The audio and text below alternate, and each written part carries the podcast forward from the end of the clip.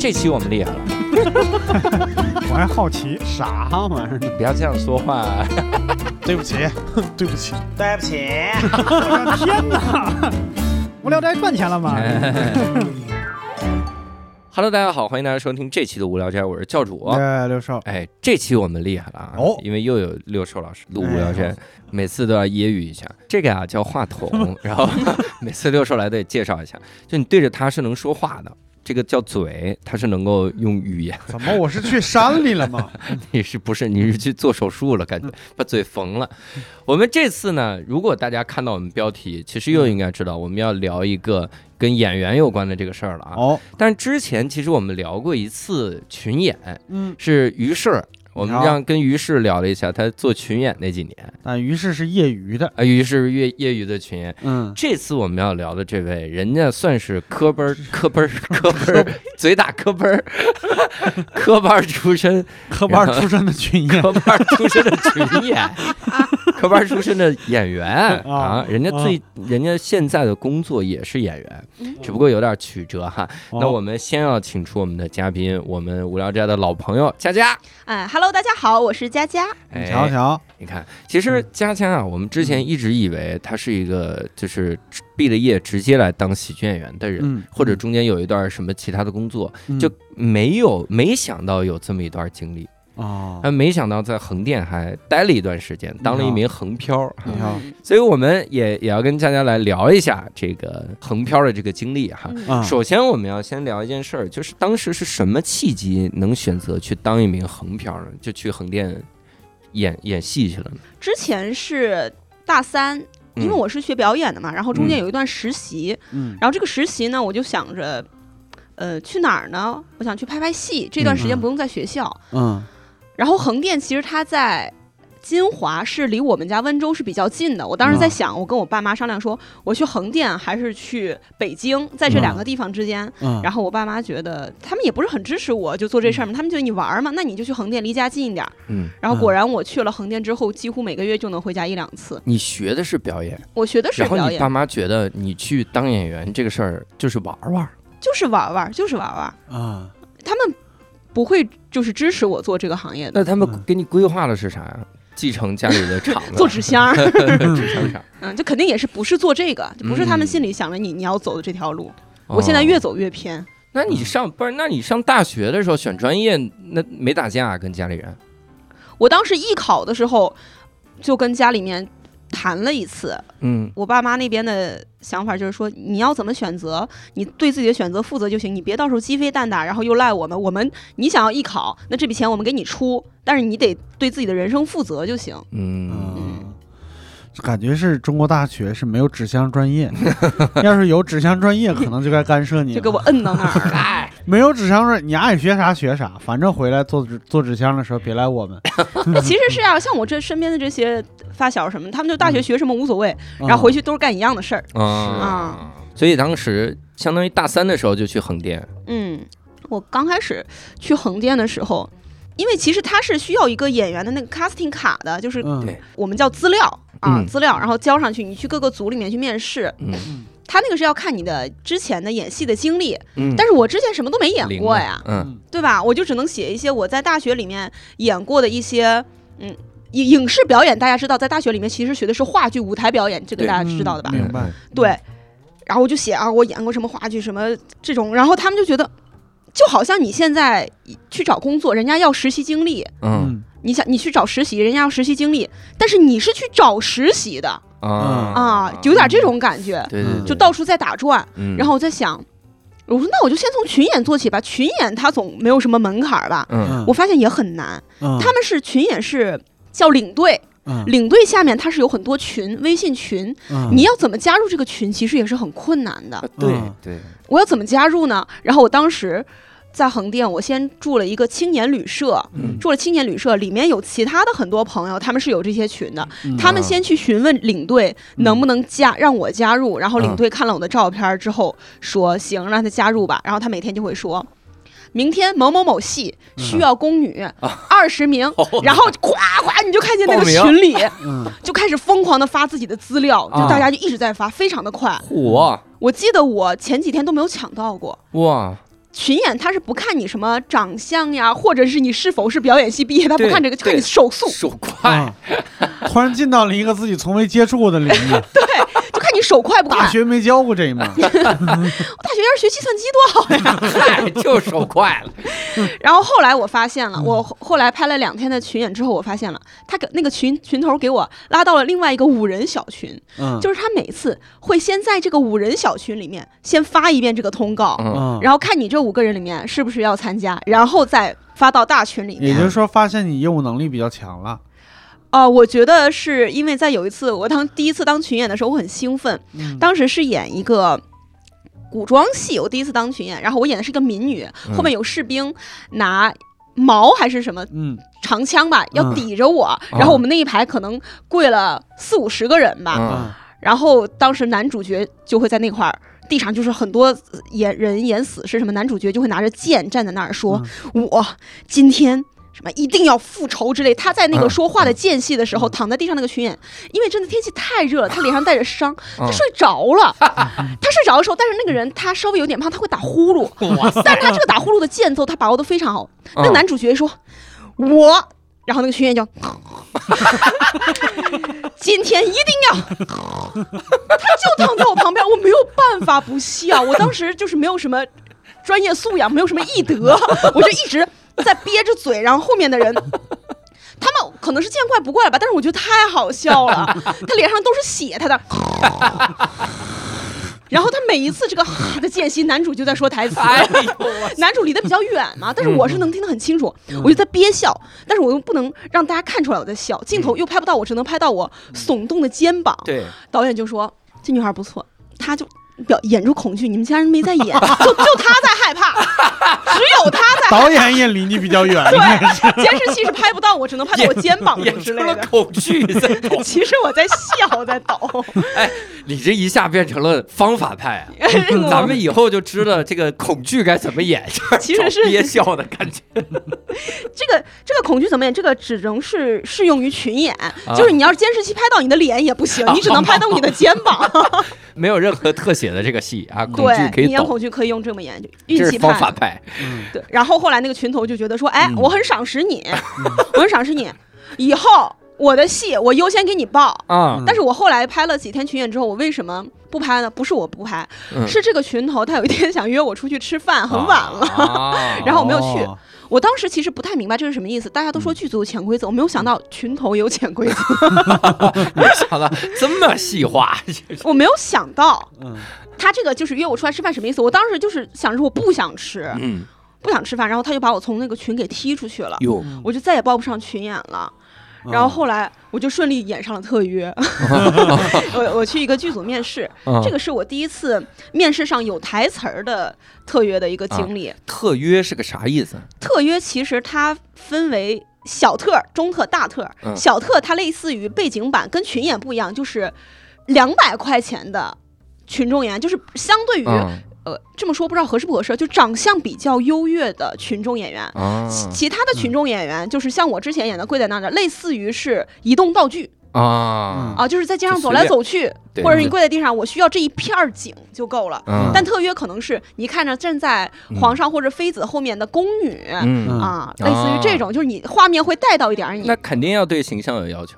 嗯，对。嗯，然后我我这个小特我也拍了一段时间，小特但是我小特没有我那个有台词儿的好面试，因为我长得不没有他们好看。啊，对，小特他们那些女孩儿都是真的是非常瘦，非常好看。我只能以我的专业功底来击退他们。幽默 站那边，然后哎，这个镜头扫到这儿的时候老抖，啊，不知道他们有大家有没有坐过地铁啊？导演，你不知道你们有没有坐过地铁？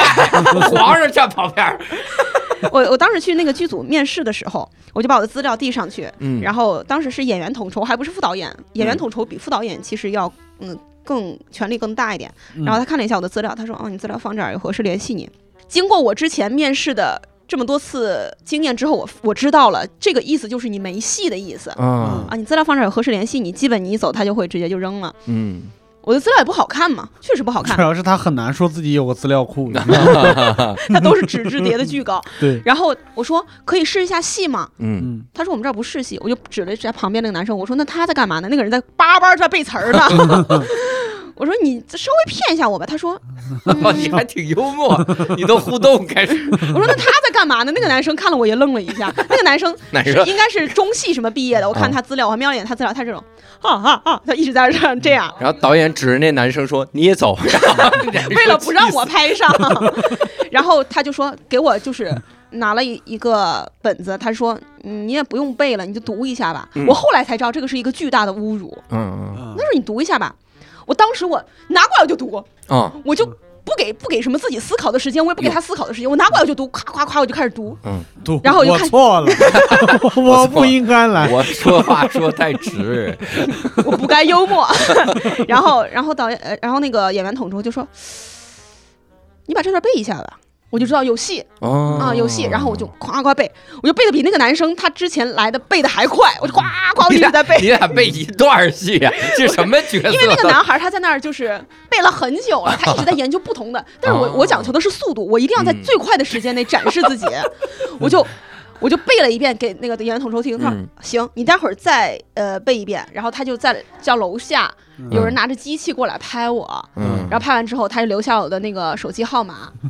然后我就很得意的我就走了，我觉得就是我最起码试上了一个角色什么的，因为我那个角色戏还挺多的。嗯结果副导演联系我了，啊，让我演一个职员 A，嗯啊，职员 A 也不错吧，有三句台词儿。嗯就在那里，我遇到了我的，以可以说是演艺生涯最敬重的一位演员。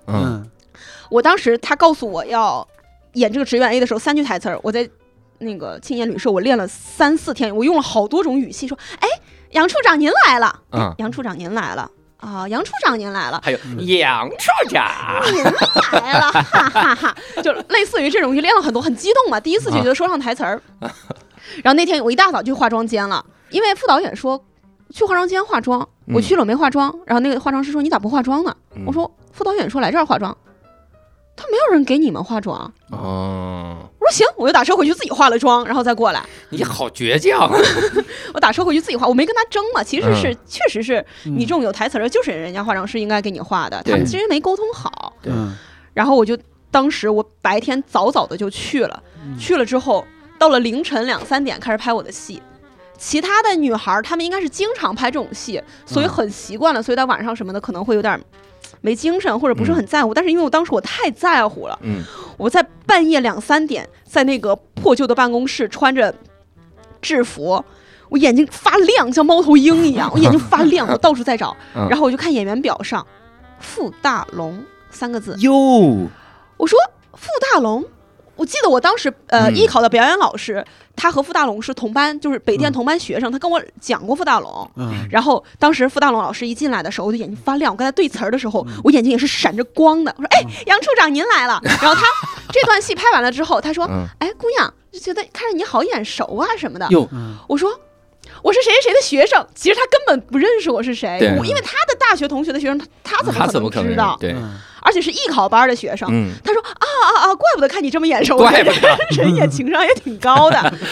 嗯，他还后面还人说了一句，家不是白白出名，他后面说了一句，他说你演的真好呀。嗯，我当时说哦，影帝，哇。他，说我演的好，对，被嗯。被他肯定了，我天哪，我就后来我就一直在回味这个劲儿，一直在回味。后来他就是拍的时候。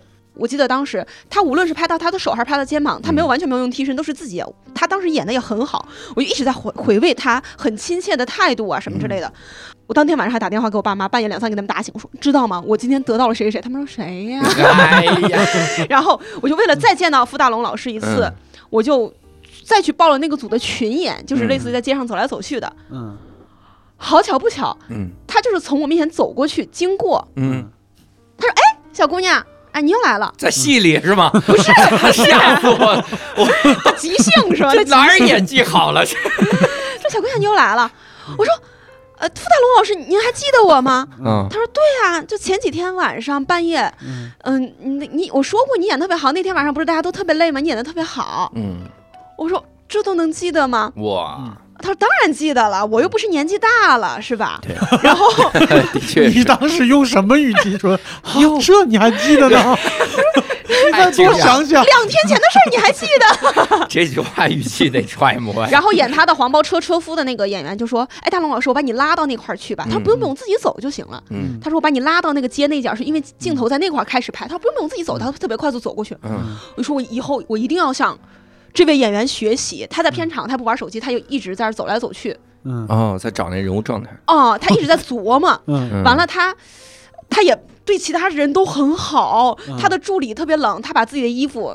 羽绒外套脱下来披披到他助理身上，他哦自己穿着西装外套对戏。嗯他对每个人都很亲切。嗯，他后来走的时候，吃夜宵走的时候，我在那儿也在那儿就是吃夜宵，然后他看着我，他说：“哎，拜拜，我走了。嗯，我说他。为什么这样？嗯然后在后来的两年之后，我当时已经演上了一些小角色什么之类的。我认识了一个大姐，跟傅大龙老师拍同一场戏。嗯她一直知道我特别喜欢傅大龙老师，她她她就说，她说妹妹，你把你的那个微信里面跟我说你把你的当时拍跟傅大龙老师一个组的。那个照片你发给我看一下，我发给他，他发给付大龙，他他就拿给付当老师看嘛。嗯傅大龙老师给我发一段语音，嗯他说：“你好，你好，我是付大龙，说嗯哎，祝你身体健康，什么什么，每天开心之类的。”我当时听到我就疯了，哇，因为嗯他说他还记得我，他根本不可能记得，他怎么可能记得？但是他说他记得，他还给我发了一段语音。他不是说他高高在上，说你要努力啊什么的，说祝你身体健康。付大龙现在一直以来，就是当你谈到演技的时候，嗯都会提到的一个名字。对，这个傅大龙、张震，这都是嗯就是你提到演技，一定会提到他俩的名字。被嗯他肯定，我觉得这个这个评价太高了。嗯你没把那语音裱起来，在家里裱我每天裱了一段微信图片，我后来每次试戏试不到的时候，我就不停听那一段 儿，真的不。停的听。我刚来北京的时候，我写日记什么的，我都会写提到傅大龙老师，他边听一边说，我身体确实很健康。你你试戏试不到的时候，你别自己听，你给我给导他们导演演听，你听听。这是傅大龙影帝，懂吗？懂行吗，兄弟？我被他夸过，我当时演职员 A，懂吗？什么叫职员 A？不是 C，不是 Z，是 A。然后张艺谋说导演：“好好好，张艺谋说牛逼，信了谁的屁？张艺谋说：“好好好，但我 们冬奥开幕式真没法给你安排角色，完全是错的。”这是，哎呦，我觉得这个 这个心态还挺有意思的哈，就是让人家表扬了一句那种感觉，尤其是自己崇拜的人哈。对，你在横店大概飘了几年呢？我记得两年多吧。我后来一八年的时候，我应该是一六年过去，一八年的时候就影视寒冬了，明显感觉到横店剧组变少了。我说，那这个时候就是应该去北京了吧？哦我在横店已经，嗯，就是稍微，嗯。在这个相对安逸的环境里面，已经稍微待了一阵儿了，嗯觉得可以去北京了，嗯可以去更远一点的地方去拍戏了，嗯，然后就去北呃来北京了。然后进入了一个离影视行业更远的行业。当时来北京是想拍戏，结果影视寒冬剧组非常少，很明显的感觉到骤减。嗯嗯，嗯我很好奇的是，就是你在横店两年多的时间，嗯，然后大概演的这些个角色都是什么样的？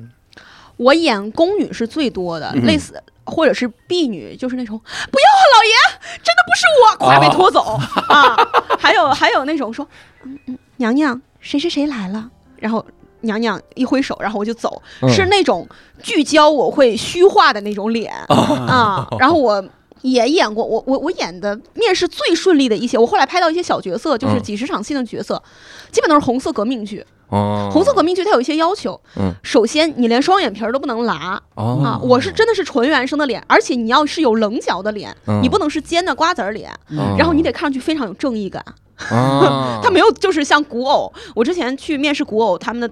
的副导演都会说说你戏确实是可以哈，嗯但是嗯，或者你去打个瘦脸针、垫个鼻子什么之类的。哦但是红色革命剧我屡试必上，哟，后来那些导演都直接按照我的脸说，能不能找像呃小赖这样，他就是这种脸，就是我不需要好看，但是就是一定要足够的他一定要把这句垫出来吗？我当时还挺得意的。我我长得不好看，但我很有正义感。不是我，我纳闷的是，这导演说能不能去找一个像小赖这样的，找你不就行了吗？我我有，我当时已经在戏里有角色了，想多几个这样的角色多几个这样的角色，就是这种气质、形象气质的，比如说嗯坚毅，嗯或者是看正义上去。凛然，对对对，刘胡兰型的。啊，是是是，我演的嗯当时演的是，呃一个军官太太，但是我也是非常的是刘少奇的一个部下的一个妻子，哦我蛰伏在那个国民党里面，我跟他们做军官太太，但是我非要去延安上前线，然后我经常跟我老公干架，然后刘少奇骂我，这是一个什么结构？就我很任性，他骂完我，我老公骂我不听，刘少奇骂完我，我若有所思，我党性很高，这是对对对，我继续回去做我的军官太太。就类似于这这种角色，还有，一个年轻的这种比较冲动的，嗯但是很有正义感。嗯嗯，你你演就是这些算是什么特约吗？还是群演？你有名字其实就不算特约，你在戏里面配角了吧？就小角色、配角嗯都算不上，就是小角色。嗯嗯，但是人家在组里面会把你当演员对待就能上演员表了。啊，对对对，嗯就是他每天会有通告表嘛。嗯我以前是呃侍女 A 嗯。或者宫女 A，嗯，啊谁谁谁几点到？那我嗯。现在可能是戏里面的这个名字，军官太太。编了四个字儿，很任性的一个人，很任性的一个人。嗯不是被刘少奇骂，不是。你知道我人生中第一次上上演员表那个名字是啥吗？是啥？就是后排，教室后排第二个打瞌睡的胖子，然后破人线石小雨，我当你这个就是别人一看就很鲜明。我最讨厌我演的就什么侍女 A、什么宫女 A 嗯这种，嗯嗯，这这种挺难受的。我之前第一次试戏的时候，他让我演一个宫女的角色，然后副导演发过来，他说你试一下呃这这这一页里面的那个宫女吧。我说好，我找了半天，我说嗯呃不好意思导演，这个宫女她的台词儿在哪儿？嗯他说你看宫女 A 呀、我就在密密麻麻的字里面，我就嗯看到了两三个字儿是逗号娘娘。我说这个要试戏是吧？嗯，副导演说是你有台词，你咋不试戏啊？哇塞，就一句，然后我就我就在那练，我说是娘娘，我就因为我结合这个人物的情境嘛，我不能说、是娘娘，我不能这么演，对吧？嗯人是交代一件事，我说是娘娘，没过啊，没过，这句都没过 没过。啊。我后来想想，其实这种角色你找好看的姑娘演就行，人会说话就行，你没有必要试戏。啊你可能还得结合一下上下文，人家没准是跟皇上说是谁杀了太子，是娘娘。娘娘，是娘娘，那那加的逗号干嘛呀？这是是表示犹豫，是是娘娘。娘娘，那说明编剧有问题，他不加省略号，他乱加逗号，让我试不上那场戏，少挣三百块钱，真是。那那像这种这种角色试的过程中，有没有那种就是试成功了，有？有，但是我是成功的，基本，呃，就是确实是需要一些情绪的，嗯呃，不是说会说话就行。一般会说话就能演的这种戏，轮不到我。嗯，嗯，就是说的挺可怜的啊 一，下眼泪流下来了。嗯，一般都是那种就被冤枉什么。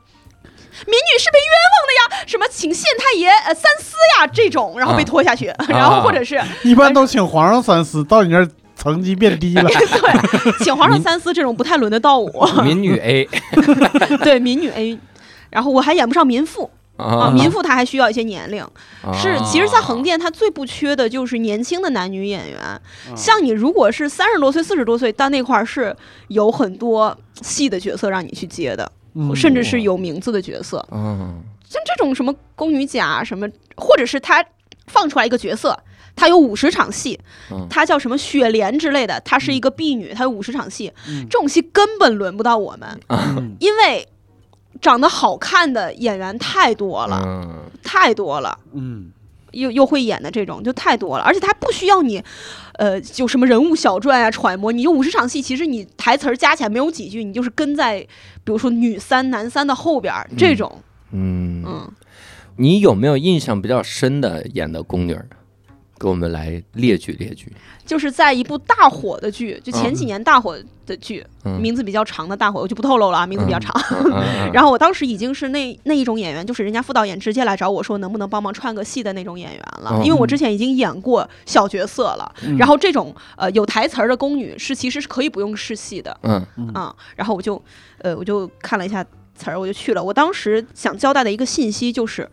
呃，皇上醒了，然后请太后过去啊、嗯看一看啊、啊想交代这么一个信息，大概是三五句词吧。嗯嗯然后我当时还特别的得意，因为其他跟我演宫女的那些小小背景、小特约，他们都很早的去，然后要一直待到晚上，因为他们要一直当背当背景。但是我过去说完词儿，我就可以走了。哟，啊，这个其实就是在当时年幼的我眼里，就是哎呀，我我演的比较好，所以我才能这样的那种感觉。嗯然后就去了，然后去了之后，然后呃还对戏，对完戏之后，然后跟跟人演员就是拍个几个镜头，然后我就撤了，因为这个嗯信息很重要。他呃公主在跟太后在讲话，在聊天儿，然后我就进来交代这个信息。我觉得我到时候如果上去的话，他最起码有我的一些镜头吧，我到时候截图发个朋友圈也挺好看的。对我是抱着这样的心态。嗯后来这部剧七十多集吧，我用三倍速我给他看完了。我说我在哪儿呀？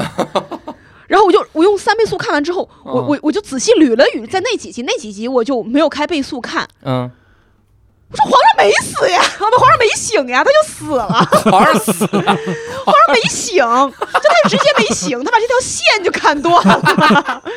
我说好，导演，你为了删我的戏份，你竟然大动干戈。改剧本儿，为了为为了我哈，你确实针对我宫女 A，把为了不让宫女 A 出现，把皇上写死，有必要？皇上不是醒了吗？是我来交代这个皇上醒了的呀。你你为什么？哦，对，我是去交代皇上醒了，然后他们特别着急，就一帮人乌泱乌泱，还还挺大的一个戏份。嗯这个情节是一个转折点，我认为啊，我姑且认为在这七十几集里面，七十几集里面是一个转折点。嗯，皇上就直接这么死了，哇塞！气死我了！我还倍速看完了。那你每次拍完了之后，都会像这种这样的吗？去看那个影视剧，然后看看里面自己那个镜头。刚开始会，后来就不会了，因为我能够参与的一些有台词儿的，甚至是小角色的这种剧，它的集数一定是非常长的，嗯它不可能说是一部电影里面他让我讲上十来句台词，不是这种概念。嗯那七十几集里面，你有个四五十场戏，真的是很小很小的角色，嗯你就是得非常认真的去找。我后来也懒得去找了。嗯而且还有一些剧，就是我认为我那段台词讲的特别好，嗯然后他给我剪的，就是我说台词的时候全是男女主的反应，哎呦我去，对我就有点伤心了，因为我嗯当时觉得我演完之后，我觉得我演的特别好嗯。哦，然后导演也夸我了。嗯。我我当时在我当时那个年纪，二十岁出头的那个年纪，我觉得被导演夸奖嗯。和在现场的奖励是就是很能证明自己的一件事儿，但是其实他走上了荧幕之后，嗯，不能不能代表什么，嗯，嗯。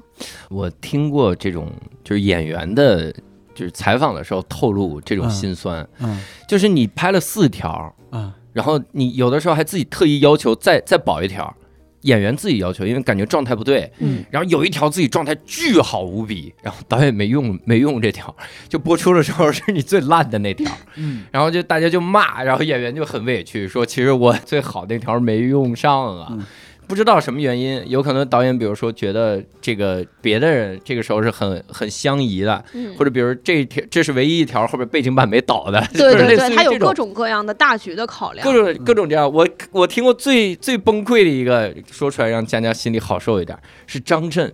张震，我上次看那个《时尚先生》那个采访，嗯。张震在里面说说他当年演《一代宗师》的时候，嗯。我啊认真揣摩啊，然后他那个那种状态，然后怎么怎么样，仔细想我该怎么演，怎么演对手戏，我怎么弄。他跟那个那个谁，就是章子怡有对戏嘛，嗯然后他当时那那条线拍完了之后，拍了一天，但是他觉得不满意，不满意，然后他就求这个王家卫和章子怡说，明天能不能再拍一天？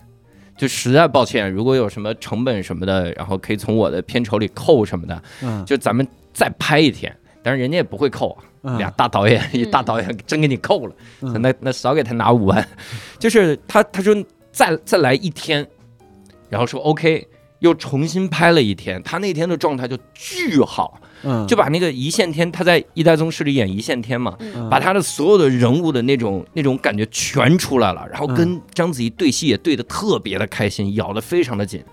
然后我看完了之后，我就陷入了深思。嗯。我不是思考张震这个努力，我在想哪场戏呀、哪场戏？后来我想，《一代宗师》里一一线天就一个镜头呀，就是火车上捂了个捂了个胸，没了，他没了呀，然后他的线都被被剪没了。嗯。这就是让导演说再拍一天，导演说 OK，就忍你最后一天，后边你再也不用来，把皇上写死，把线直接给你摘了。嗯，像我这种演员被剪掉之后，没有什么太大的触动，是因为你多三句词儿和和没有这三句词儿，其实对我来说，对我的事业什么没有什么帮助。张震那是一个主角，对 他是主给没了。角。嗯，我刚才说到就是当时比较呃年纪比较小，在现场的导演的表扬，我想到了我我拍那个红色革命剧的时候，那个剧组真的是对我鼓励非常大。嗯在演那个戏之前，我已经试了很多的古装偶像剧，也是容貌被打击了很很很多次，嗯就渐渐对自己没有信心的时候，我那个戏我一试就试上了，还是大段的台词，我一试就试上了。嗯试上了之后，很巧，嗯我在大学的时候，我们不是会有，嗯，当时公众号上面会有一些组训，我加了很多导副导演的微信，我就给他们发自己的资料什么。当时就拍的很烂，也不知道专业演员拍的资料是什么样的，是其呃自我介绍视频。当时很多副导演收到了我的。通过了我的好友，也有的没通过，嗯然后通过了我发过去也没回我，但是有一个副导演，我记得樊瑞哥，我在这里谢谢你啊，嗯。他他就是他说他他说呃佳佳呃呃嗯。呃明佳啊、收到了你的自我介绍视频，你现在应该还是在上学吧？啊、可能你对上进的要求，我这边给你提几点我的建议，呃，嗯。希望你能够多吃蔬菜，然后多多运动，你可能还是稍微有点婴儿肥，他没有说我胖，嗯。你稍微有一点婴儿肥啊、然后还提出几点建议，如果说如我当时漂了头发，他说如果能把头发染黑就更好了。啊嗯然后又说，呃，希望以后能够见到你。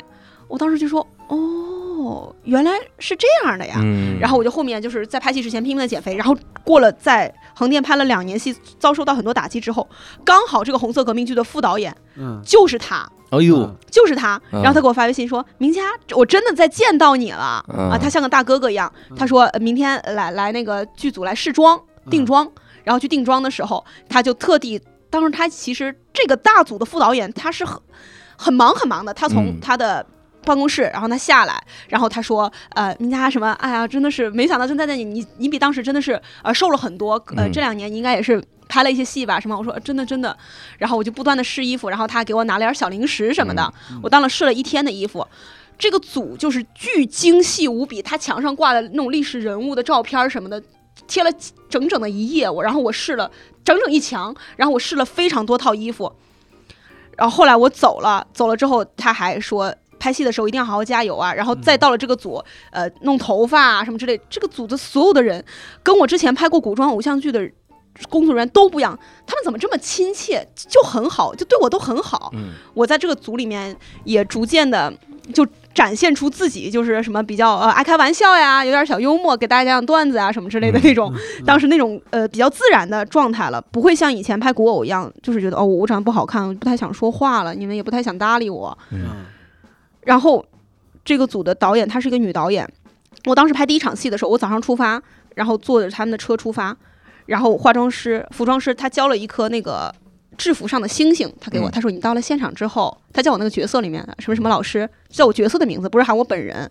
说明我是有名字的演员胡兰老员，师，演不上这种角色。哎军官太太老师，然后说，呃，你到了现场之后，让服装师把你这个缝上，因为我们昨天导演和编剧查了历史书，你这个角色当时的等级应该是三颗星的，哦现在只有两颗星。我的其实角色很小嘛，嗯然后到了现场给我缝上之后，然后导演看到我，他说：“哎，珊珊老师来呀来呀啊！”他导演亲自替我走那个走光，站站那个。帮我试光，导演嗯亲自帮我试光。这个女导演走光。sorry sorry，导演说这个蹲下的戏我来。亲，他亲自帮我试光，然后还夸了我，说：“哎，演的真好，小姑娘真棒嗯啊，特别亲切。”然后他对其他人都很凶，我说：“嗯，我不一样，我在这个组里面特别不一样。”嗯然后我每次去拍的时候，他们老拿吃的给我，就把我当小妹妹一样。得到了一些关爱之后，就抚育了我之前拍，呃。一些古装偶像剧的那种伤痛，就对自己的一些打击啊什么，嗯。一个是傅大龙老师，一个是这个组的所有的工作人员、嗯。对我的宠爱和疼爱，对。嗯，我我真是觉得这个行业最残酷的就是啥？就是他就是靠脸吃饭。嗯。你导演他他就是会 judge 你的长相、你的嗯。外貌，嗯。而且最崩溃的是啥？嗯。我我之前想过，就是如果我身处这个行业，嗯。我该多快的自杀，就是就是这种，因为我太敏感了。嗯。但是这个行业很多时候，有的人比如去整容，你觉得他是容貌焦虑，嗯。但他不是容貌焦虑，是嗯。导演要求的。你想拍这个戏，你就要动一个刀子，嗯。嗯。然后你把这个脸稍微削一削，嗯。他就他就得削呀，因为嗯。导演需要我在镜头里他是这种形象，嗯。然后削完了之后，可能如果没用它哈，我觉得这就太扯淡了。嗯但是就是消完了之后，它就是就是消过的脸了。嗯嗯，那其他的他不可能再安回去。对啊，它不可能安回去了，嗯那它的戏路就越来越窄。你消掉的是它未来的更多的一些个戏路，嗯消的是这些东西。嗯包括你说胖瘦还 OK，但实际上有的要求是你要必须特别胖，那你就一下要胖起来。你那个谁，呃，我当时看 TVB 采访胡杏儿、那个，胡杏儿，嗯。胡杏儿就是她有一个戏要求她必须特别胖，嗯。所以胡杏儿就特别特别胖，吃起来了，但真的很难减回去。嗯。女孩如果体脂率一旦特别的高的时候，她很难往下。我突然想到佳佳老调侃自己的，就是她她一旦吃成那么胖，短时间吃胖的，她很难说我一下改变这个饮食环境，我我瘦回去。嗯。所以当时香港的媒体就报道说，胡杏儿是好几年没戏拍了，嗯。因为发福了，是。因为就是瘦不回去。嗯。是。那个有的人他会反着做，你像阿米尔汗拍那个《摔跤吧，爸爸》，嗯。它里面有一段巨瘦的戏，身材巨好，嗯。然后有一段巨肥的戏，嗯，他说我先拍巨肥的，就我嗯。我对组里的要求是先拍巨肥的戏，嗯，然后等我，然后等我我开始瘦，我瘦的话，然后往往身上填充东西都行，就假装还在肥着，明白，然后我最后拍那个，因为我怕我瘦不回去，这是嗯责任感减肥法。对，他是这样的。外力 push，外力嗯 push，他果然他你想最后一幕戏是他身材最好，嗯，所以他一杀青就可以接其他的戏。嗯。嗯。哇，我当时看了，我真觉得这个行业哇好残酷。就这种残酷在于，你觉得以前是大家坏心眼儿的残酷，嗯但现在是两边都是机会，嗯但每个机会你都要抛弃掉自己一些什么东西，嗯每个机会你都要让自己更受伤。嗯你你要哪个机会？他是这种感觉，哇啊塞！嗯，我我当时也是因为呃容貌上的一些东西，然后再加上呃影影视寒冬，然后选择不干这行了。还有一个很很重要的原因是，他们没有错。对演二十场戏的一个宫女是娘娘这种，如果是我，我是导演或者是我是选角的人，我一定会选择上镜更好看的女孩儿，对。因为这个她看不出来你演的好或者不好，她不重要。对，嗯。而且我不是那种就是演技巨好，我我我就是你相对就是好好看一两分儿和你人家一眼就能看到的你的容貌的好，我当然也会选择他们。嗯，好看的女孩看上很养眼，你比如说，其实我我个人就是像导演啊，嗯。或者是什么主演或者剧组工作人员，我都稍微能理解一点。嗯因因为你比如说导演，你想想他身上扛了多大的压力，嗯就是每天这些人工作多多多长时间，然后要工作嗯几天，什么这些事情。我以前听过一个那种导演压力的那个，我忘了是是谁，还挺有名的一件事情，就是好拍拍一个古装戏的时候，那一个镜头是，我觉得听众肯定有很多人都能知道，可以在评论区里边说出来，因为我确实一下给忘了。就他他那一个镜头要一百多个人同时剪辫子，哇，然后啪一剪，拍完这个镜头，有一个女孩说话了，哦，然后这镜头就没了，嗯就没再用上，就是他那个压力就就就是他那个压力是这个压力。嗯啊、所以他要他要每一个细节都完美，这个我反而觉得是是 OK 的。嗯，但是另外一个，另外一点就是说，这个行业里边其实是有一些人在拿这个东西，就是他你没必你没有那个压力的时候，你没有必要。嗯我们讲讲一个小事儿，其实是蒋龙给我讲的小事儿，就是他他他去电影学院的时候，他考的不是表演班，他嗯考的是表演教育班。嗯，就表演教育班，就是我对你外形没有那么要求，嗯。将来你要当老师，呃，你不也不一定，嗯，反正就是就是招了一批没那么好看的想演戏的人，嗯然后嗯嗯。叫表演教育班。他之前没有这个班，他上大学去食堂，就是大一的时候刚刚刚开学，去大去食堂那个啥，就是那个那个食堂的，我不知道是大叔还是啥，就是你是你是我们学校的吧？嗯嗯，然后说我是啊，然后你是哪班的？然后说我是什么表演教育啊、司机班的，司机班哦就是你们毕了业以后是去当司机的。天哪，就是就是这种，就是其其实这不代表这一个大叔的问题，这肯定是嗯学校的其他人都在传这个事儿，对，那就是会会伤到人了，嗯，因为跟你没关系啊，我长什么样跟你有啥关系？你是是要多给我崴烧饭还是怎么回事儿？是 要是我可能得多 多办事儿吧。对，得是看胖瘦，这跟长相有啥关系？我在艺考到后面拍戏，嗯上大学这几年的时间，我身边就是一直充斥着帅哥美女，他们就是真的天生长这样，他们就是长得好看。嗯他们那你我见过太多长得好看的人，包括我之前每次去面试，我当时说，哎，又要。见到这么多长得好看的人了，嗯在人群中非常的扎眼。可能他上镜的时候你觉得哎挺一般的，但他们现实生活中真的是非常明艳、非常动人的那种好看。在现实中有我跟大家说一个那啥，我不知道就大家有没有过那种经历，就是说就是电视里的人走到生活里边来是什么样子。很惊艳。我我嗯我上大学的时候有一次来北京，嗯来北京就是就在这个附近，就是嗯就在咱们七七附近，因为那时候中戏的那个本部在这边，嗯然后赶上他们毕业大戏，嗯，所以我们走过一个胡同胡同的时候，那里边就是等着进场的大一、大二、大三的中戏的学生，嗯。就在那个胡同两边，就是站两边就等着入场排队。嗯。你从那儿走的时候，你就感觉你你得爬着走，你就不该来这。所有人都比你高，所有人都比你瘦，所有人都比你帅，男的帅，女的靓，然后嗯。他们在聊天，你就感觉一堆天使在旁边，真是是。这感觉。就是他会给你压迫感，嗯，反正是会给我压迫感，对给给我很大压迫感。哦，就那个感觉其实还挺难受的。嗯嗯我我是我是录奇葩说的时候，嗯近距离的看了一次，就见到了杨幂老师。之前就说杨幂瘦，嗯但是你看镜头上啊，你就感觉她是个苗条的人，嗯，她不是瘦。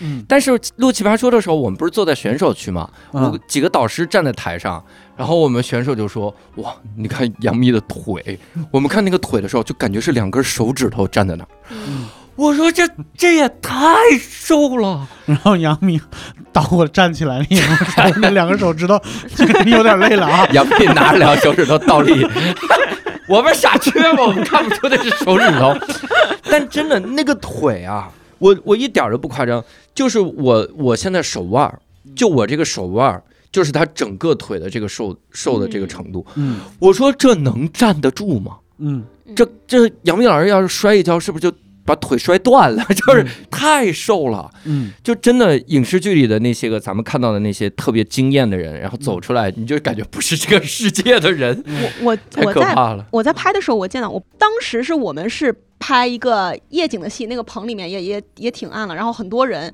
然后也有呃他们的配角啊什么都很漂亮的那些嗯演员在那儿，就那些配角走出来就是秒杀我们所有人的那种。嗯然后后来说，哎，老师来了，嗯，我看的那块儿有一个人，他不知道谁给他打的光，没有人给他打光，但他脸，他整个人发着亮光，他走了进来了。圣光，我天，他走进来，他然后他很亲切，他对每个人微笑，嗯。我就一直这样盯着他看。我我当时嘴巴真的张大，因为他太漂亮了，对，他就是艳光四射。哎呦，巨星的那种感觉，然后他嗯进来了，然后我当时拍那场戏，我们是一起围着一个东西，我们要跳那个民族的舞，嗯。我跟他拉手，啊，他就是主动的拉起了我的手，对我笑了一下，他的嗯手冰冰的、白白的，嗯，然后我们就在那儿晃，我就当时我就感觉我快要晕过去了，因为她太漂亮了。我当时都没有想说，哎呀，我我要是在镜头里面，我要跟她在一起，我得显得多丑，我都来不及想这些。我就感觉我自己要升天了 真的要升天，她太。是我没有办法去用我的语言去形容的。她当时一进来，所有人我就感觉安静了，啊，没有人在那场屋啊什么，没有人说话，我就所有人都往那个方向看，根据他走的这个轨迹来决定我们目光移动的轨迹。嗯，凡人不能触及的那种好看，真的是我看这种时候不是容貌焦虑，根本就不焦虑。根本不会想焦虑。什么？Why？对，你说你说这个特约跟我这个特约比起来，他比我好看，我说哎焦虑。他，他能牵我的手，他还主动拉起了我的手，他的手冰冰凉凉的，他是不是冷呀？就就这种感觉，哇塞，我就是想要保护他。嗯真行，嗯，这行业也有很多，嗯，对我人生帮助很大的老师，嗯。不是说他给我事业上很什么直接的帮助，嗯。就是让你意识到，你好好的努力的干自己的事儿，嗯。就是真的是会有人看见的那种老师。嗯。我我之前在拍一个戏，拍拍这个戏之后，然后呃，隔壁组有一个副导演，他跟我们这个组的副导演是好兄弟，然后我们之前就一起就是玩过啊什么的，嗯。然后他说佳佳，我们这个组，嗯，他要来一个老演员，嗯他说你你看他照片，你认识他吗？我说哦，我经常在电视上看见他，是那种大手脸儿。嗯嗯他就是要屈尊来我们这个组来串一个戏，嗯呃，但是呢，呃，他的助理没有来，我们想给他找一个助理，我们我们不想要找什么随便找一个助理嗯，啊、说如果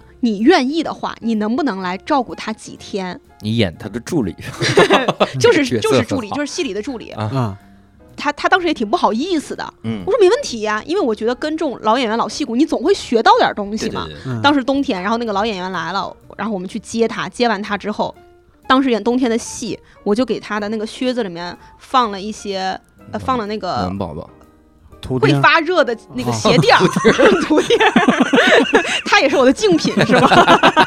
我见到他容貌焦虑，演技焦虑，嗯然后我就给他放了加热的那个鞋垫儿，然后他嗯试试装的时候，我一直暖宝宝不断的给他加热，嗯就是力所能及的做了一些我认为一个助理能够做到顶级的事儿。我这个人就做事做的比较，想要一个事儿做好，我会做的比较极端，我做的巨极端，我当时很多事儿做的巨极端，然后他。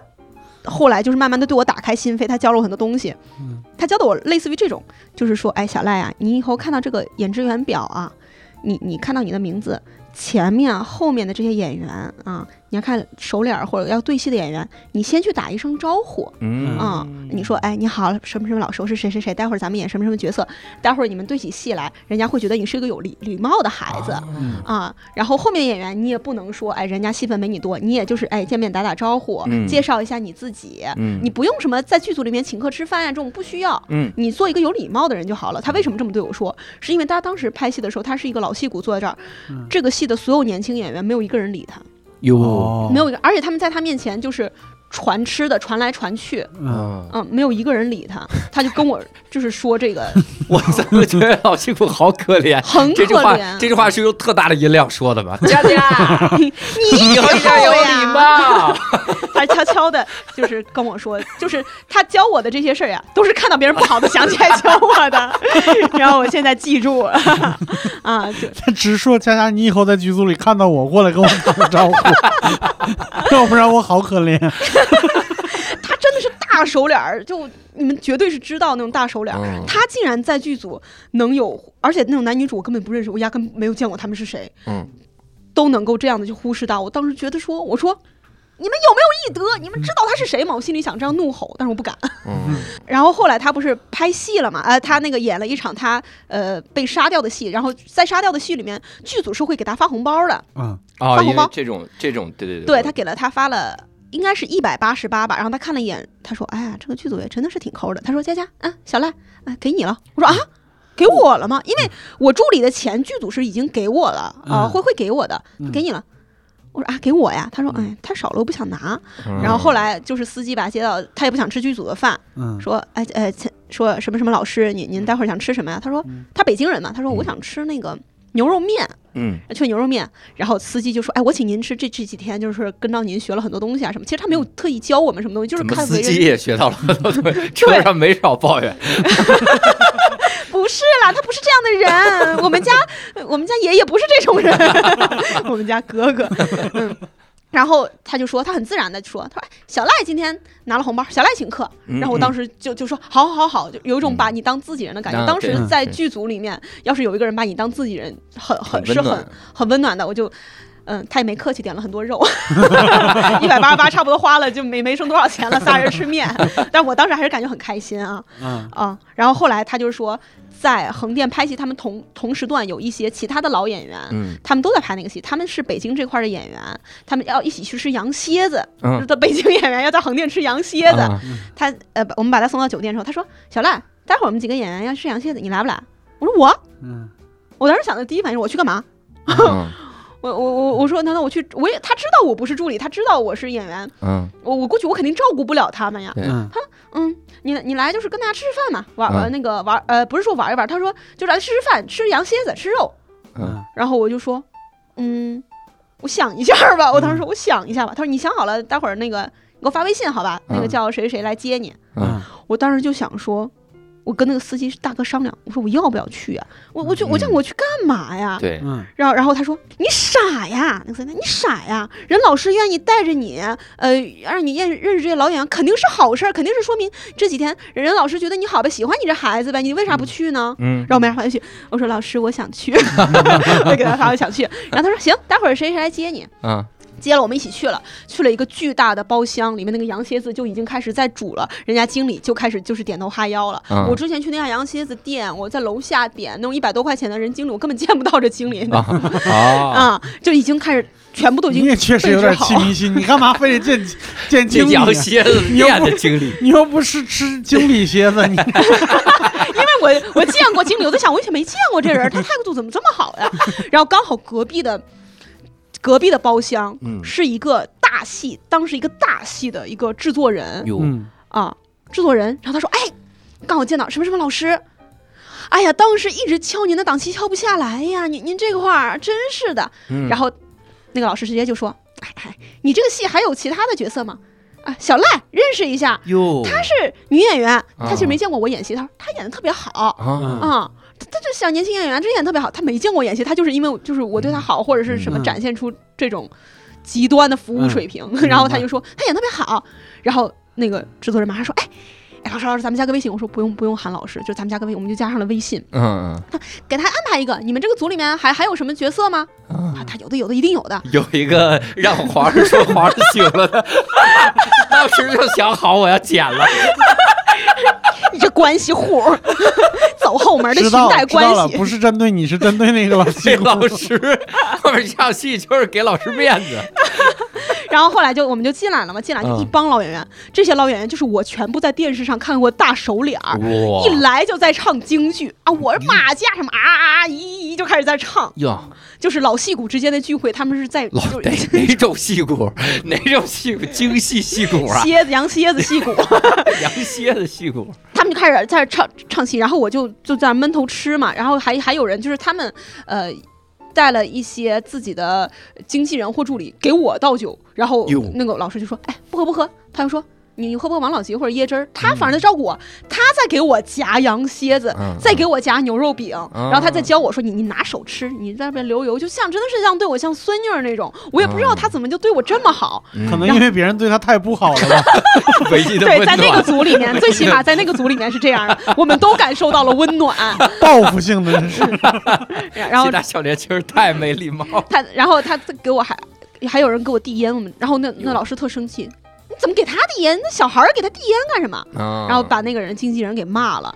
然后，然后还就是说倒酒，然后说，其实我特别想尝尝人家从那个哪块老家带来那个酒，老是让我喝椰汁儿，他他喝椰汁儿王老吉，别给他倒酒，那小孩儿，但我特别想尝，当时，让我吃吃吃吃吃了一阵儿之后我觉，得他肯定是要避嫌，就是把你带出来，肯定不能灌你酒。酒。对，嗯。而且他后面一个行为让我想到了，我过了一年之后想到他的避嫌，嗯，吃的刚刚好吃饱的时候，他马上叫我走了。他说：“你吃饱了吧？”其实我当时想说，嗯，其实没有完全吃撑，吃饱了你那那咋回去？赖一个家，你这是我就是想吃你有点撑点儿。出息吧你？我天哪！主要还有一个原因是想听他们聊聊天儿，就挺有意思的。我其实嗯然后，然后我就吃了一个小时不到，然后他说你先回去吧，然后待会儿那个谁谁呃会来接我啊啊，然后我就我就先走了，很很早就走了。然后后来第二天他说，哎呀，我们昨天晚上啊，他们一几帮人喝酒喝的特别晚，回去什么的。我后来一年多以后，我才想到这是避嫌。对嗯。在当时，他六十多岁，我二十多岁，我就觉得别人不可能觉得，嗯，但是其实是你带一个年轻的二，对。对，嗯。确实是需要这样做的。嗯，然后后来他就是拍完戏杀青了，我们给他送到机场，他说呃已经到机场候机了，他还给我发了一个红包，嗯，哟，嗯，就证明是他真的是拉面钱给你，你肯定没少在他面前念叨。哎，这拉面你是不是有点贵？哎，羊蝎子想吃回来什么这？羊蝎子的肉真好，这拉面的肉可够贵。羊蝎子不用花钱。然后，然后后来就是一个很温暖的故事就结束。后来在电视上看到他，还会想起来这个事儿。然后那个制作人后面就找我说：“哎，小赖，你看你你明天来我们组里一趟，那个组是一个非常大的组，是嗯，蛮强的那种角色。”他就对那个演员统筹说：“这个有人拍了吗？嗯就那种大角色，哎呦，嗯有人拍了吗？啊，这个是哪个哪呃什么什么公司的谁谁谁要拍，嗯，这有人拍了吗？这谁这个是？章子怡的，这个呢？张子怡巩俐，张震，这个张震岳，然后然后就开始就我第一次感受到。有人儿，你去挑角色的那种感觉。当然，后面那部戏没成啊，没没成，就后来是实在是挤不进去更多的一个人了。我能嗯明显的感觉到他尽力了，因为他一直在不断的在跟微信上跟我沟通，对但就挤不进去，实在是挤不进，去。要么算了，要么就演林雪那个角色，嗯，抓紧在脸上长根毛出来。对，就算了，我就说算了吧。啊，但是这个回忆还是就是觉得很美好的。嗯，嗯哎，这这的确是，就是你进到一个新的行业，如果老就是老前辈没有摆出那种前辈应有的架子，嗯。什么来了你得给我下跪磕头敬茶，什么敬茶的时候怎么怎么样，嗯。这个什么茶杯一定要低之类的，嗯。就没有这些个东西的时候，会让你觉得我这个行业没有想象中那么可怕，嗯。因为本来就在想象中在不断的给这个行业加妖魔化。的这些个东西。嗯，就是跟老演员这些接触的这些瞬间，会让我感觉到，就是你认真的努力，他是做事事儿，嗯，然后就是他们能看见，会有人看见，可能不是呃导演或者什么，就有人能看见他的这个肯定对我来说很重要，因为嗯当时没有什么太多人能肯定我，仅凭着我自己的所谓的什么带引号的热爱，嗯。或者是我所谓的认为自己怎么怎么样，嗯。谁对我的一两句夸奖而称是。当时是能称的，嗯。嗯。别人对你的几句夸奖，或者他们用行动告诉你，就是我很看好你，嗯。是能称的。嗯。我现在好像也是一种这种一直在被表扬而激励我前进的这种人。嗯如果人说哎你不行，我不是那种我要行给你们看，我不是这种人，嗯，所以他们这种行为对我来说，呃很重很重要。我嗯也非常每次在呃不行的时候就想起这些人家说过你行的这种人，他们都说你行了，你你怎么就不行了？嗯那些说你不行的人有他们厉害吗？呃确实没有。嗯，嗯那你在横漂这几年里有没有接过那种就是自己很喜欢的角色，或者是有一些角色觉得不太喜欢？这个不太喜欢是啥呢？就是我有一个朋友，他属于啥？他就是自己不能演压太压抑的角色。嗯他曾经就他在演一个话剧，在那个话剧里，他要演一个就苦苦隐瞒自己 gay 身份的这么一个人。嗯然后他又要表现出那种特别痛苦的压抑，但他自己因为平时比较压抑，嗯，所以这个戏演着演着就有可能让他生理性的出现不适，就他自己焦虑症犯了，或者是怎么样，就是各种病症犯了，所以他这种角色他就特别不喜欢，他希望望演一些个稍微外放一点的角色，阳光一点儿，阳光一点的这样的角色。嗯你你会有这种就是就遇到不同的这个角色感觉吗？是这样的，一个戏它到了横店。它筹备的时候，嗯。在北京是在北京筹备的，他已经把大部分重要的，就是有这种很强烈心理活动的角色，他都已经选完了。嗯。他到了横店再去选，就是一些无关紧要，就是你不需要有自己的心理想法的那种角色，嗯嗯类似于说什么女三的贴身丫鬟嗯这种之类的，就是你嗯。不需要从人给人出机机机酒费让人家过来，嗯。但凡稍微。有一点心理活动，词儿稍微多一点，都不会轮得到我们来选，所以嗯我是接触不到这种角色。但是我能想到，我当时试戏试的一些角色，让人感觉特别的不适。哦嗯嗯，包括后来来北京市的一些戏，呃，当时是呃网大网剧挺多的。嗯我虽然很想要拍呃电视剧或者是电影，但是网大也是一个机会嘛。嗯它会经常出现那种本子，就是女主像我小时候看的那种台偶的这种女主，嗯嗯就是走路走着摔着一跤，说啊欧阳暮雪，怎么又是你？嗯不要再来纠缠我了。嗯类似于说啊，我不会放弃的。嗯，类似于这种，就是她，你这个女主或者这个女性角色，她没有什么脑子，她只是为了展现她的一个在剧情中的一个工具性。嗯，我觉得这种其实这种女主，你花多少的篇幅去写她，她跟侍娘娘这种宫女 A 是没有区别的，在我心里。但是我当时一定要去试这个戏，嗯。呃因为你你试也是就挣笔钱嘛，嗯。非常难受。嗯。因为你们二位肯定了解我，我我生活中是什么样的人，嗯。嗯。我去试这种走路走着摔着一跤摔到男主怀里，然后又又说这种很傻白甜的话，嗯呃，我说不出来。我当时就会觉得说，怎么我试了这么多剧组，怎么都是这种角色呀不？舒服，嗯我我演不了这个，我我我从很早之前就知道我演不了这种角色。嗯对然后比较喜欢的就是红红色革命剧那个因为它真的是很符合我个人的价值观。嗯嗯正义虽然它词儿很少，戏很少，但是你这些戏里面的短短一些台词儿，你能感觉到这个人物他的性格是什么样的，嗯他的性格是很立体的，嗯是你能感觉到。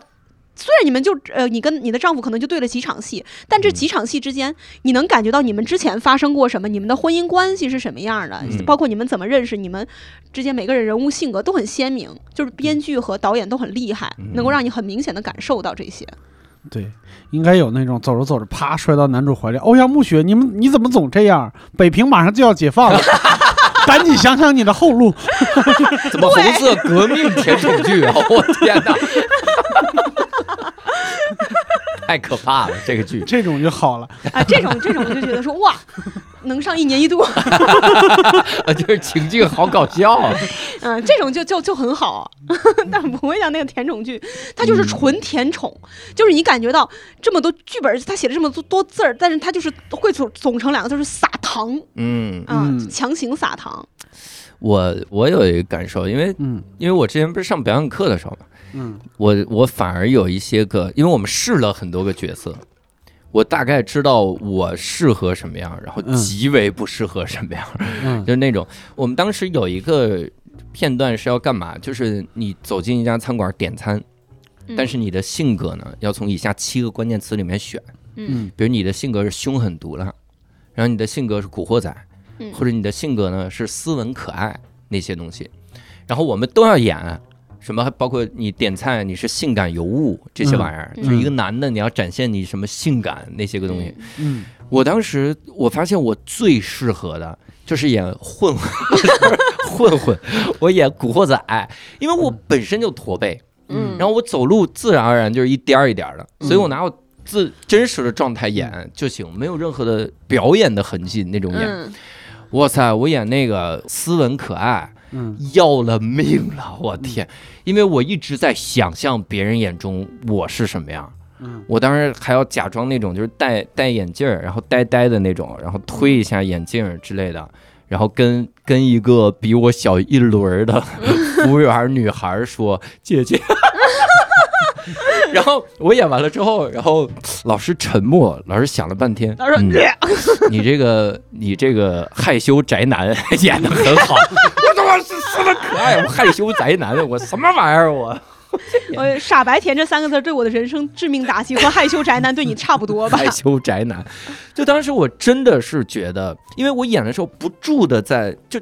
你控制不住，完全控制不住的想象第三方视角看我是什么样，嗯我就觉得我来不了这。然后我坐在底下看我们一个小男孩演，那个小男孩，哇，他进来那种，就是演斯文可爱，他都不用演，他都不用装，嗯他进来甚至还演那种生气那种感觉，就有一种小男孩的霸道总裁那种感觉。嗯哇，我说他太适合演偶像剧了。但他演不了混混。他演不了混混，他演混混就是一个卧底混混。但是我给你，我给你稍微的精准一下，你光说混混也是不准确，你嗯。应该是喽啰。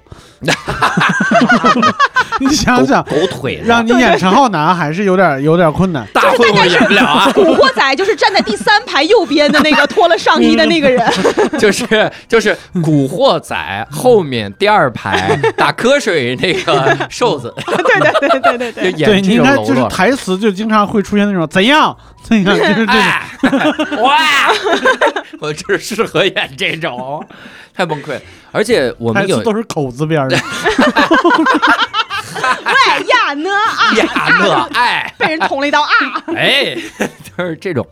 我我还我还有一个感受，因为我们有那个独白的片段，嗯就是让每个人，就是 可能对我这样的人来说，这是我这辈子 对不起，第一次说独白，也是最后一次。我太傻逼了。上嗯上等喽啰也是口字边。他妈的，这段给我掐了，然后 口死人生，气死我了，口口人生，口口相传，呕吐也是，呕吐，哎呀我 我演一呕吐，然后关键是我们会有独白的练习嘛，独白片段，相当于每个人都让你做一次主角梦嘛，嗯然后独白，我我上学期有一个独白，下学期有一个独白。上学期我那个还挺舒服的，就演一个很狂的人，嗯嗯。演一个就是嚣张啊，就是嗯开心。我嗯妈，我骗了很多的钱，演一大骗子，你知道吗？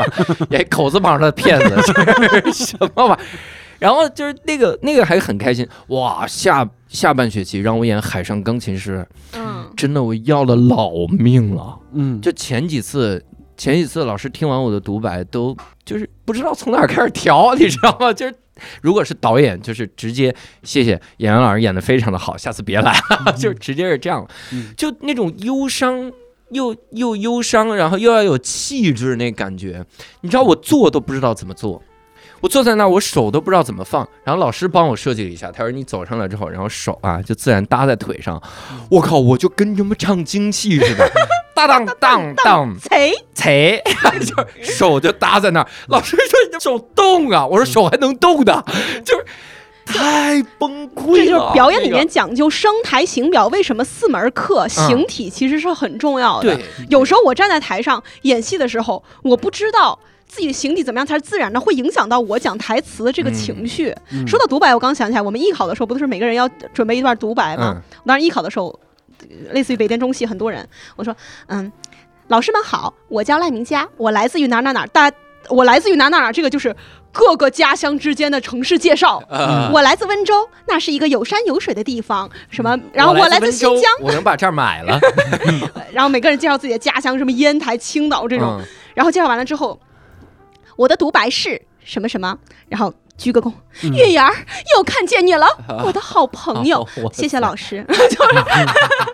这就就是特别的割裂，但是每个人的情绪都起得非常的快，啊。我就看到他们情绪起得都那么快的时候，我也这样，大家好，什么什么，月牙儿，先把他们吓到，啊又见到你了，我的好朋友。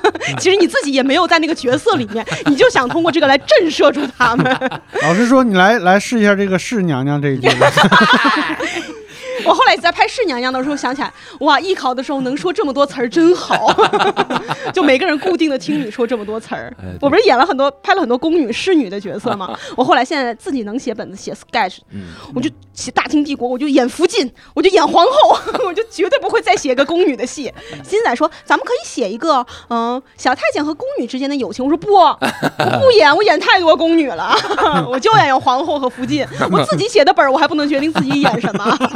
但还是没逃离宫廷，对，怎么？就是一种报复，对之前自己的那种报复，自己写。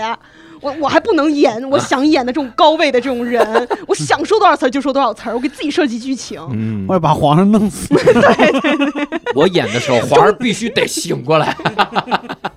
我我每个角色都是皇上，你醒了啊，跟新仔说你不能眨眼，对对对对对对，哎是有一种狠劲儿在里面，不知道跟谁在较量，那呃，说回到横漂的那段时间、啊，扯太远了。扯太远了。你在那那段时间里面，每天工作流程大概是什么样？你作息怎么安排的？哦，那段因为你得。手快嘛，你也起晚了不就没了吗？那群演时光，三天的群演时光。我我之前是这样的，我在拍戏的时候，我现在为什么做喜剧这么快乐？我知道什么时候结束，嗯，但拍戏你是不知道什么时候结束的。啊。大夜，啥意思？嗯。纯大夜，就是你早上可能六点钟你去化妆间化妆，嗯然后你等到下午拍你的戏，你都算是幸运的，因为他嗯肯定是先紧着主演，因为主演他们跟经纪人谈，就是在组里面，我我这我家演员一天只拍多少多少个小时，嗯。但他们那些小时他们是很辛苦的，因为他们词儿很多，嗯。我就是纯等，等到大夜，等到晚上，然后两三点拍，你不知道什么时候收工，这个很煎熬。我们一般一天的流程是这样的啊，你早上去化妆，化完妆之后，剧剧剧组有早饭，你吃早饭，吃完早饭之后，然后坐车坐车到剧组的现场，嗯然后你等吃午饭，然后补妆，嗯。吃晚饭补妆，就中间会一直有人给你补妆，因为他不知道你什么时候拍到你。嗯，你脸上六层妆，然后你衣服皱巴了，服装师帮你过来熨衣服，然后补妆、吃饭，又熨衣服，然后到拍你之前，然后开始可能已经是很晚很晚了，嗯，然后你开始拍，拍完之后吃完了，呃，拍完了之后，你要去问说能我能走了吗？嗯。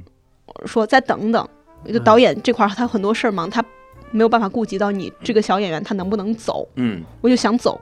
然后很有可能是在等了一个多小时之后说行你能走了，或者是说你那个再再补一下，嗯。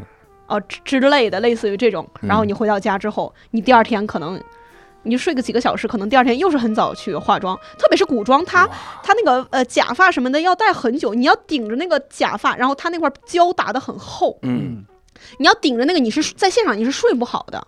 对，嗯，簪子就就一直插着，然后那个古装的衣服，夏天，我当时记得我拍一个秦朝的戏，我里三层外三层穿了六层衣服，嗯。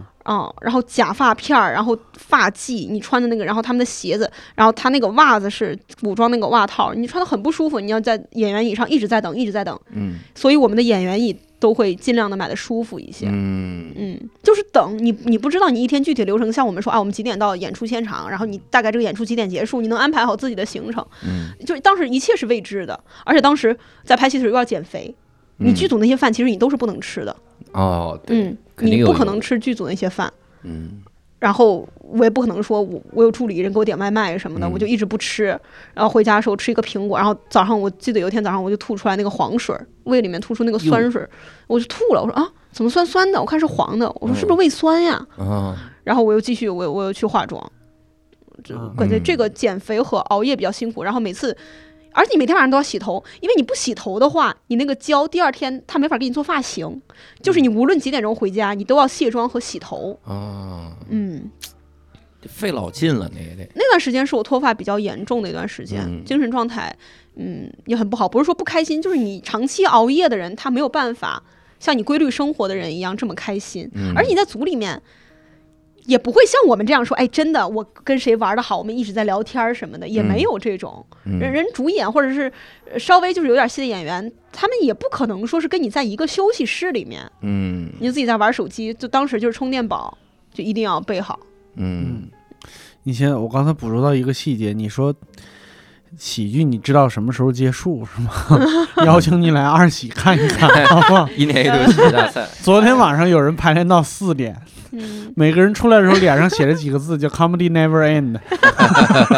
我是说的是像我们这种线下演出吧，可能是再再具体一些哎啊。就线上的这个确实是未知的，你们要展现好的作品，嗯嗯、你打磨这个过程确确实是很辛苦的。这个也是，还有一个原因，这两个原因让我就是不是很想拍戏了。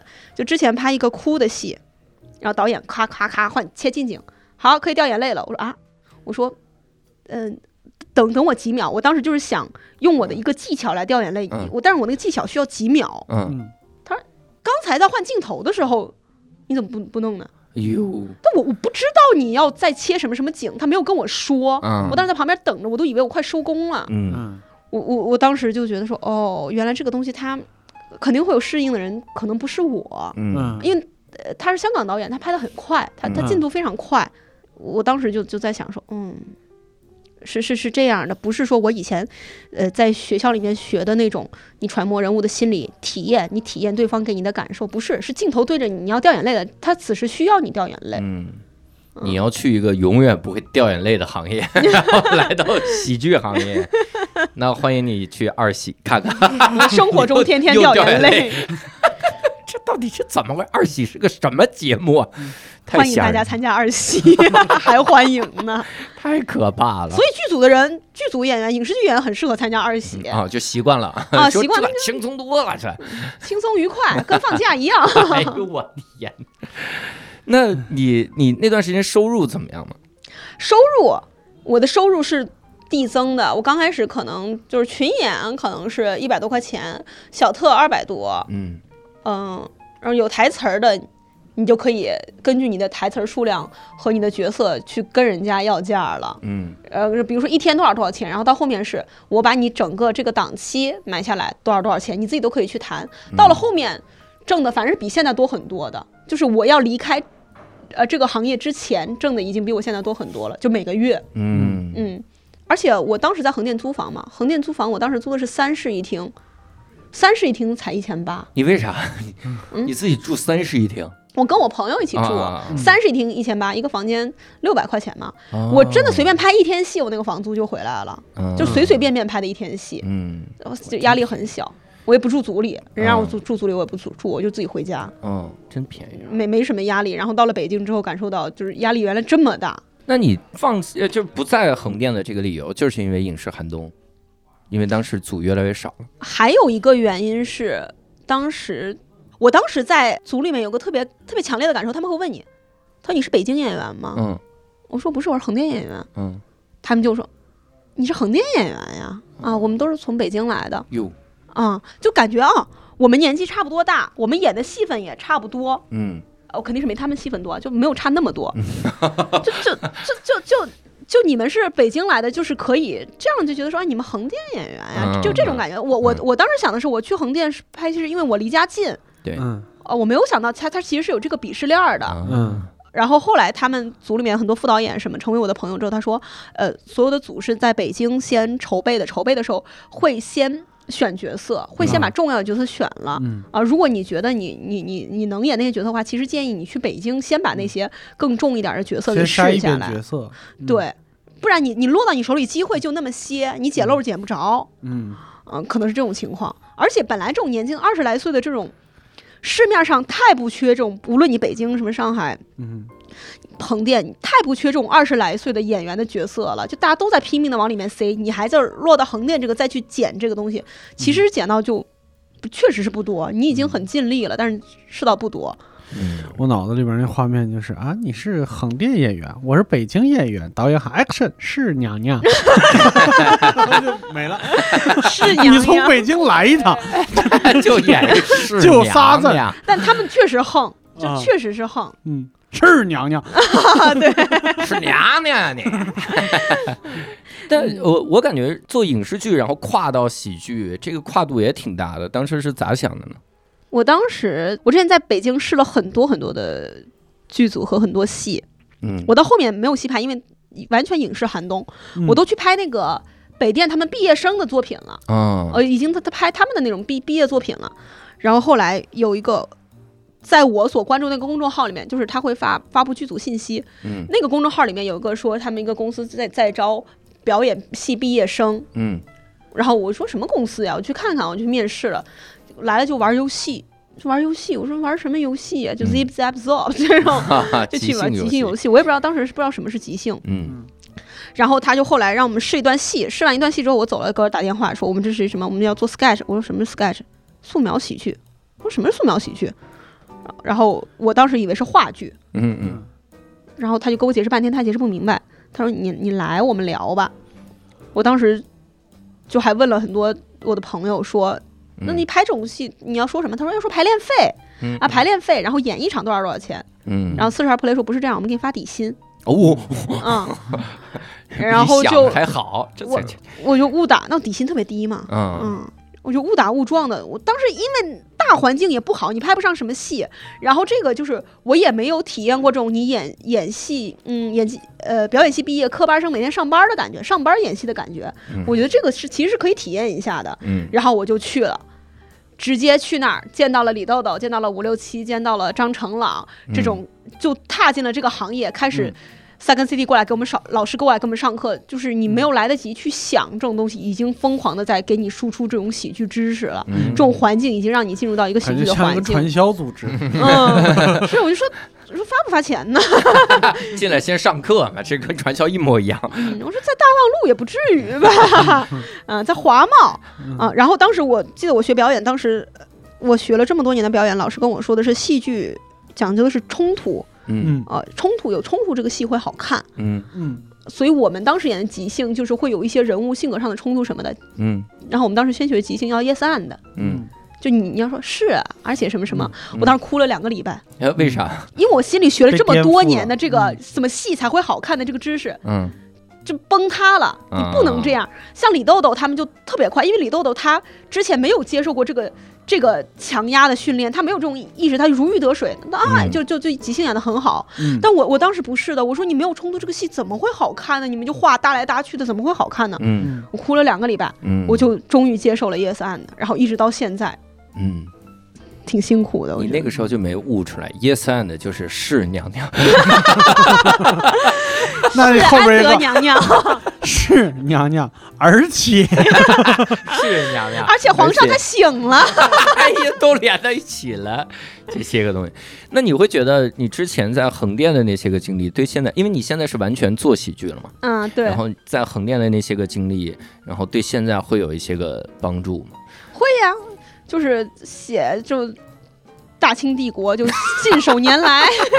那我知道你们下一个系列是什么了，红色革命，你真猜到了，对吧？你看看战争戏，嗯，会对我现在有一些帮助。就是我，我觉得现在的生活就是太快乐了，嗯太太知足，太幸福了。虽然说钱只有钱这个东西没有以前好，但是其他的一切都太幸福了。而且我是做了喜剧之后，才有这么多观众嗯，把我漂亮这个事儿当做我的 title 的，哟，是真的是。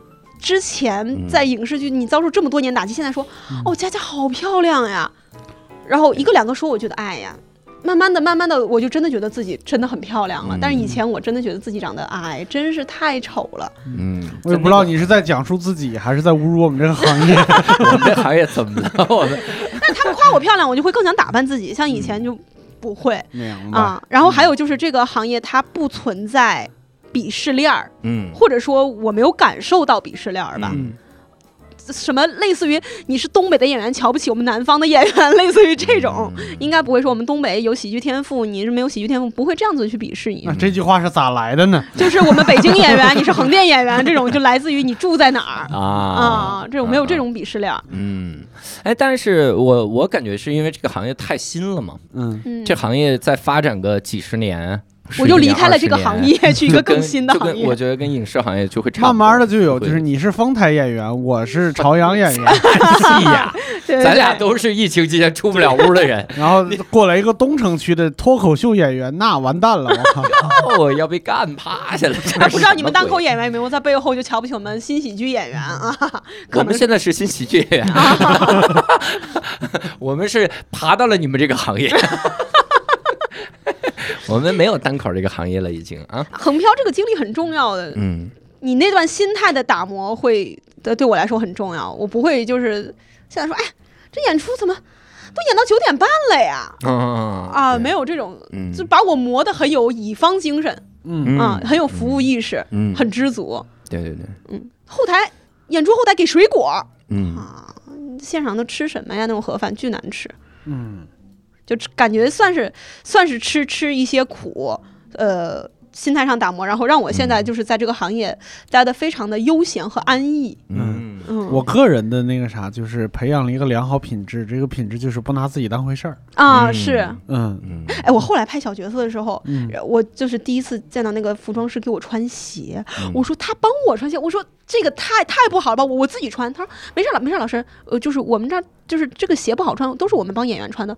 然后我他让我他蹲在我下面，他让我搭着他的背扶着他背穿，嗯。我说不要，我自己解开来慢慢穿吧，嗯。因为我如果刚开始一进来。就是演这种被呃，就是演这种大角色被人服侍的话，其实我是感受不到的，因为我是从群演开始，是自己去卡车那儿去拿衣服，自己去挑鞋子，嗯。然后再拍到了这种小角色，别人帮我穿鞋，我肯定会觉得不习惯，嗯。嗯然后让我知道了，就是其实他们是很辛苦的，因为他们以前是根本就是帮我们给我们发衣服的那种人，嗯现在他帮我穿鞋子，其实是。我感觉很很不适应。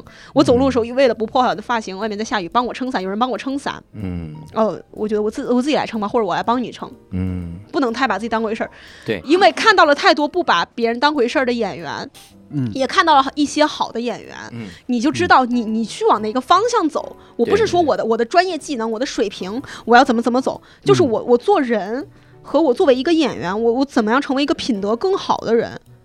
呃，就是之前那个老演员对我很好，那个老演员他说，做戏之前先做人，嗯，你做好了人，你才能做好戏。嗯，嗯，听着特别像北京演员说的。对对对，他一边吃着羊蝎子那种感觉。做戏之前先做人，嗯，他说这些，我其实当时也根本没懂是什么意思。嗯然后我渐渐的，我之前可能是呃想着说，我演出结束之后，我要对这些喜欢我的观众，我要态度很好，我要关心他们，嗯是为了我想要向他们那些老演员学习，我想要学他们。嗯我不是说我真的发自内心，就是说，哎呀，我太想关心你了啊！嗯其实不是，慢慢的、慢慢的，就好像是给自己洗脑印在身上了。你想成为这样的人，你要去这样子做，慢慢变成了，其实你就是想这样，是一个你的肌肉记忆。嗯我觉得我我离他们越来越近了，不是专业技能，也不是说其他东西，就是感觉你想成为这个人，不是想成为像他一样演技一样好的人，是他身上带给你的一些温暖和关怀，他关心像我们这种渺小的人，这种东西会让我很很受触动。嗯我因为我想要，呃，我受过这样的关怀，所以我如果哪一天